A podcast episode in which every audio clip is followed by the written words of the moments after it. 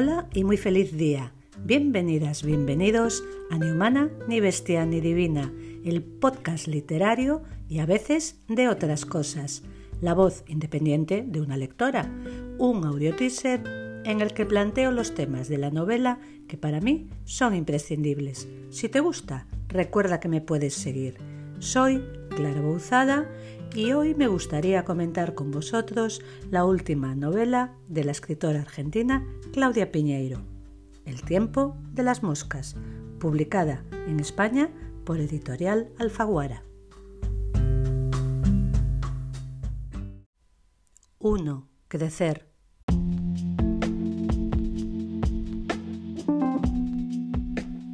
Un pasillo la conduce a otro cada tanto Inés escucha que alguien la saluda, pero ella no mira, no se da vuelta, solo levanta la mano a la altura de su cabeza y luego la baja.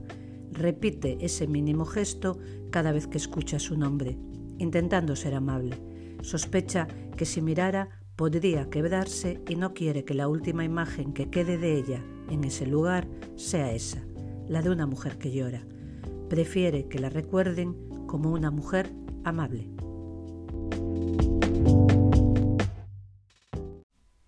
Yo, con Claudia Piñeiro, he crecido, me he ido haciendo mayor a su lado. Es casi como esa amiga de juegos de la infancia que te ha acompañado a lo largo de la adolescencia, de la juventud, de tus quiebras económicas y sentimentales, y que ahora se sienta a tu lado o frente a ti ante una copa de vino tinto, probablemente un Pinot Noir o un Malbec, para hablar de cosas de la vida. 2. El relato generacional.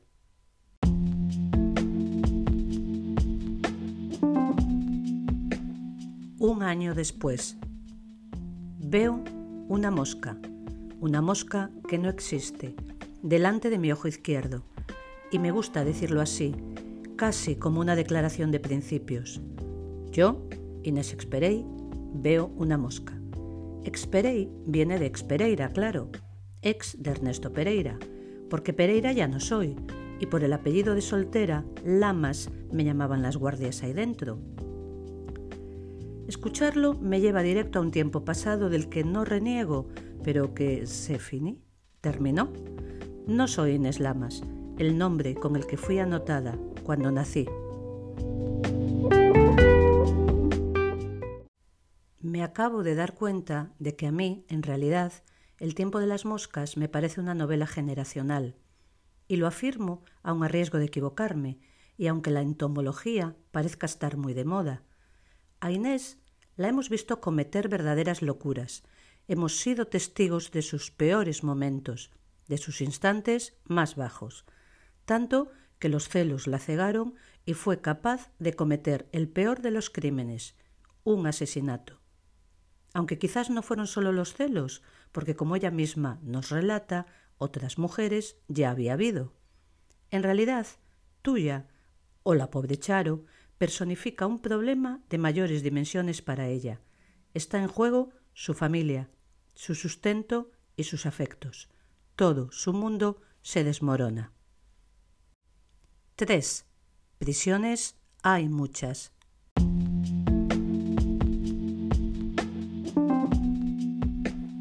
Este episodio fue al principio de mi condena. Yo todavía no estaba bien armada, no me sentía fuerte como ahora. Empoderada, sé que dicen, pero a mí la palabra me resulta bruta, torpe, masculina. Si hoy hay que usarla para que se me entienda, la uso, pero que se me permita la queja. Juzgué que avenirme a los deseos de Laura podía hacer que cambiara nuestra distante relación y que ella volviera de cuando en cuando a visitarme.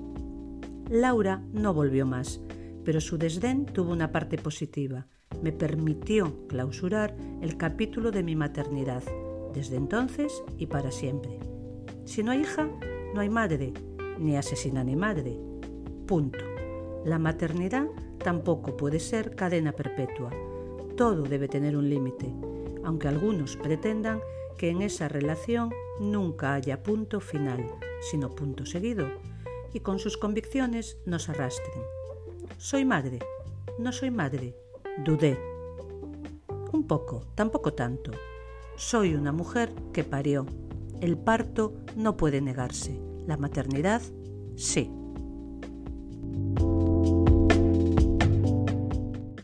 Inés es esa mujer con claroscuros, como cualquiera de nosotras, que resurge de sus cenizas.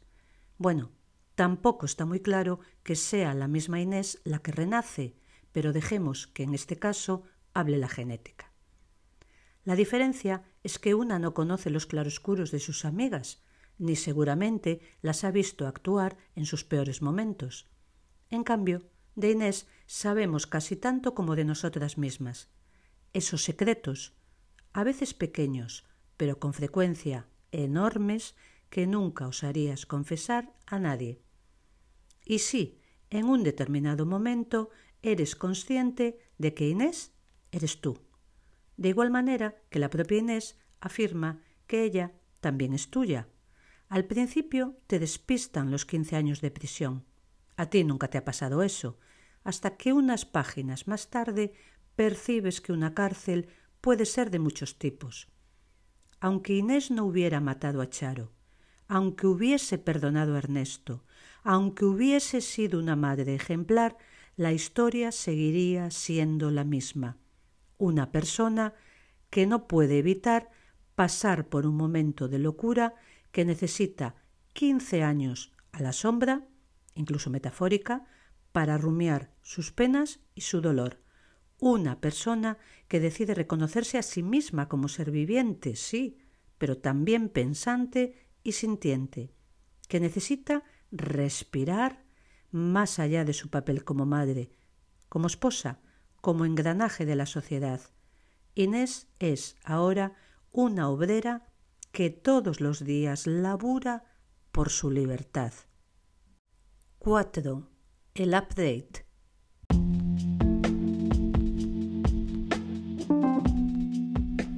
Volviendo a mí, ¿cómo iba a sospechar semejante cambio en las reglas del mundo en tan poco tiempo? Ni siquiera si le hubiera prestado más atención a la manca cuando hablaba del patriarcado y repetía que se iba a caer, que se iba a caer, ¿caer qué? pensaba yo. Creía que lo decía de pirada, de loca que es, no de moderna o de feminista, como se declara ella. Por eso, cuando atravesé el portón rumbo a mi libertad, no tenía ni idea de qué significaba ahora, entrado el siglo XXI, ser mujer. Sos una resiliente, solía decirme la psicóloga ahí dentro. Yo asentía, porque quería que diera un buen informe y que me conmutaran años de la pena por buena conducta, aunque no terminaba de entender el concepto. Me explicó lo que era y le dije, ah, sí, sobreviviente. Aclaró que no, que no eran exactamente lo mismo. Yo no entendí la diferencia, pero no me iba a poner a discutir a quien tenía que darme el visto bueno para mi salida si ella quería usar esa palabra, por tonta, nueva, políticamente correcta o que fuera, que la usara. Parece que ahora muchas batallas se libran ahí, en la palabra que cada una elige. De eso también empecé a darme cuenta. Y yo, de batallas, he tenido suficiente, así que me reservo para las que no puedo evitar. ¿Querés decir resiliente? Decir resiliente.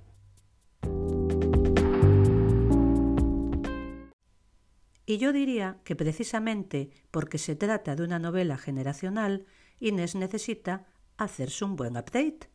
Estuvo 15 años fuera de todo, de la sociedad, del mercado, casi como cualquiera trabajando y criando, aunque ya diga maternando. Nuestra protagonista, sin llegar a hacer reflexiones lingüísticas, es muy consciente de que la lengua configura el cerebro. O quizás al revés, da igual, y éste, a su vez, configura la sociedad, y por eso no se resiste ante las nuevas formas del lenguaje. Si hay que decir Utah, Inés dirá Utah. Si hay que decir les amigues, Inés dirá les amigues. Si no se puede decir presa, no dirá presa, y así sucesivamente, emergiendo un ser diferente a partir de los restos de aquella otra mujer también llamada Inés. 5. Lo universal.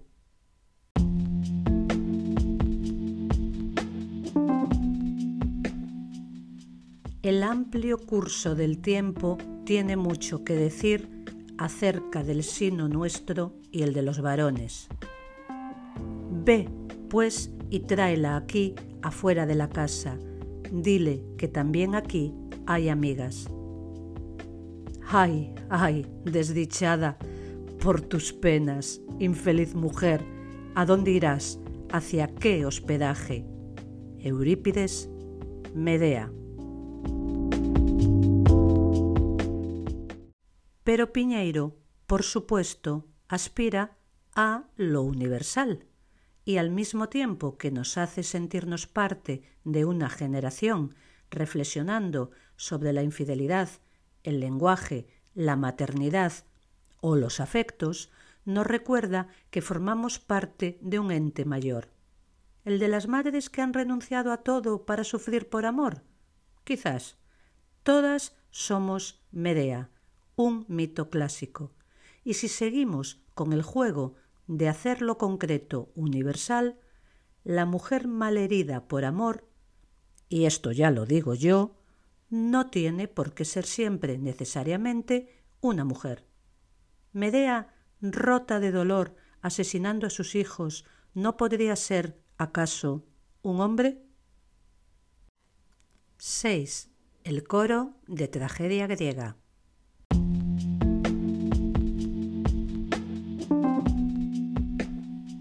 Dejemos de lado insectos y fumigaciones y volvamos al punto. Una mujer quiere matar a una mujer. ¿Hablas de Bonar o Inés? Bonar quiere, Inés ya lo hizo. ¿Y las matan en su condición de mujer? No. Sí. Ser amante de tu marido es condición de mujer. En cierto modo. Vos también. No seas pacata. Entonces, entonces no es feminicidio. Sí, lo es en el feminicidio mata a un hombre. No estoy de acuerdo. Mata a un hombre, obvio. Pero ¿qué pasa si mata una mujer a otra mujer en su condición de mujer? La muerte de Charo no fue feminicidio. Sí, lo fue.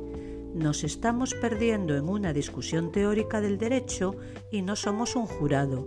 ¿Qué somos? ¿Un coro? ¿Una asamblea? Votemos.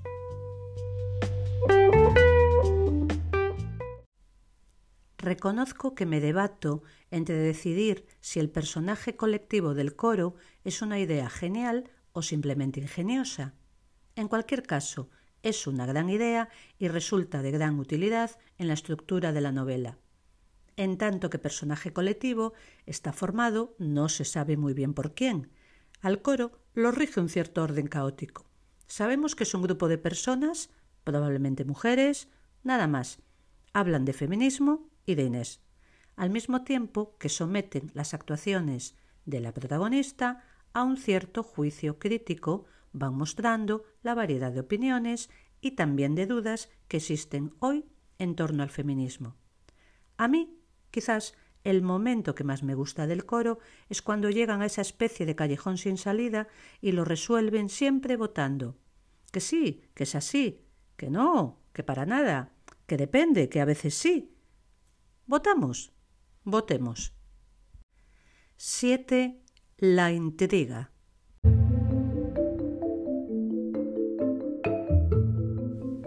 En el momento en que ella se incorpora, entra un mensaje en el teléfono de Laura, que está sobre la mesa. Guillermina mira como un acto reflejo. Se inquieta cuando ve el avatar y el nombre de quien le escribe a su madre. Tita Ankh, con la imagen de la cruz egipcia. ¿Qué es eso, mamá? Nada, responde Laura. ¿Cómo que nada? Te escribe Tita Ank. ¿La conoces? Ese es el WhatsApp que usaba Timo. Ti de Timo, Ta de Tamara y Ankh es el nombre de la cruz egipcia que junta los dos géneros. ¿Quién te escribe desde su cuenta, mamá? Para finalizar, topamos con la trama de intriga que Piñeiro, por supuesto, borda. La manera en que desgrana delicada y minuciosamente el argumento, sin permitirnos sospechar en ningún momento por dónde van los tiros, es una maravilla. Quizás atente un poco contra nuestra autoestima.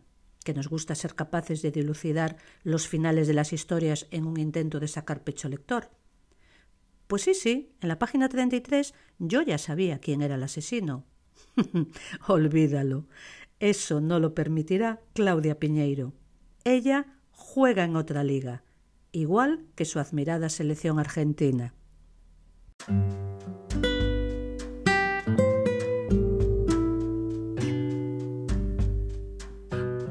Y ahora me voy, que hay partido de liga. Como siempre, un cálido abrazo. Esto es Ni humana, ni bestia, ni divina, y yo soy Clara Bouzada. Nuevos contenidos en un par de semanas. Y nos encontramos aquí siempre que tú quieras. Ah, y si te gusta, no olvides pulsar el botón de seguir.